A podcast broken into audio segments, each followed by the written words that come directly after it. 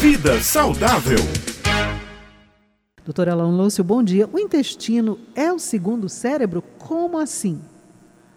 Oi, Beth. Oi, Raio. Bom dia. Pois é, existe essa premissa aí na ciência de que o nosso intestino talvez seja o nosso segundo cérebro. E por que isso? Porque, na verdade, o intestino é o segundo local do corpo que mais tem neurônio.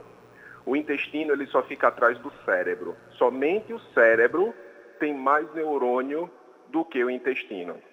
Além disso, existe uma substância do sistema nervoso chamada serotonina, que 95% dela é produzida no intestino.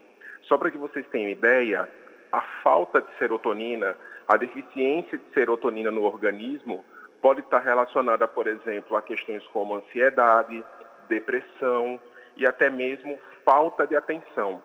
E é por esse motivo que a gente considera então que o nosso intestino seja o segundo cérebro. Doutora Alan Lúcio, a serotonina é o que a gente costuma chamar ali do hormônio da alegria, é isso? É o que causa o conforto para o nosso corpo? Isso mesmo, exatamente. Então, 95% dela vem do intestino, não é do cérebro.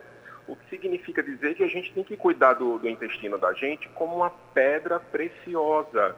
E para isso a gente precisa realmente ter uma alimentação balanceada, ter uma alimentação que não tenha exageros de carboidratos, ter uma alimentação que tenha bastante fibras, ter uma alimentação que tenha bastante alimentos de origem natural, sem corantes, sem conservantes e, claro, cuidar da nossa microbiota intestinal, que é o que antigamente nós chamávamos de flora intestinal.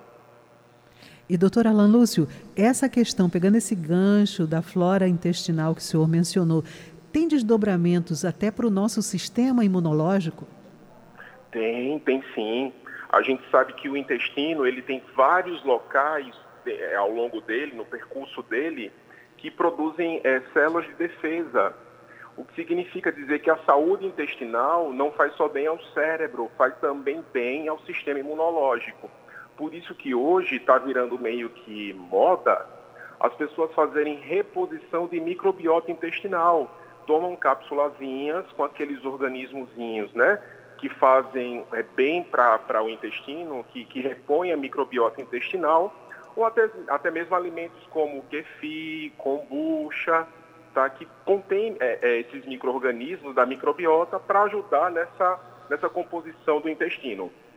Doutora Alan Lúcio, quem precisa aí fazer reposição hormonal, repor a serotonina, significa que o intestino está de alguma forma sem trabalhar em 100% ali da sua capacidade, é isso? Pode ser, pode ser sim. Então, pessoas, por exemplo, que têm depressão, que têm deficiência de serotonina, talvez o problema esteja no intestino talvez seja a mesma pessoa que é constipada, né, que tem prisão de ventre, aquela mesma pessoa que fica com a barriga distendida, cheia de gases depois que come determinados alimentos. Então, talvez uma boa saída seja começar tratando o intestino.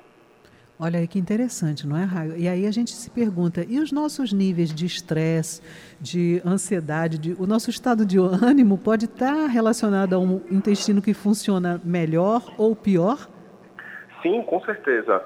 Quanto melhor o funcionamento do intestino, certamente melhor o nosso humor. É claro que existem outros fenômenos que interferem no humor, mas uma boa saúde intestinal significa necessariamente uma boa saúde cerebral.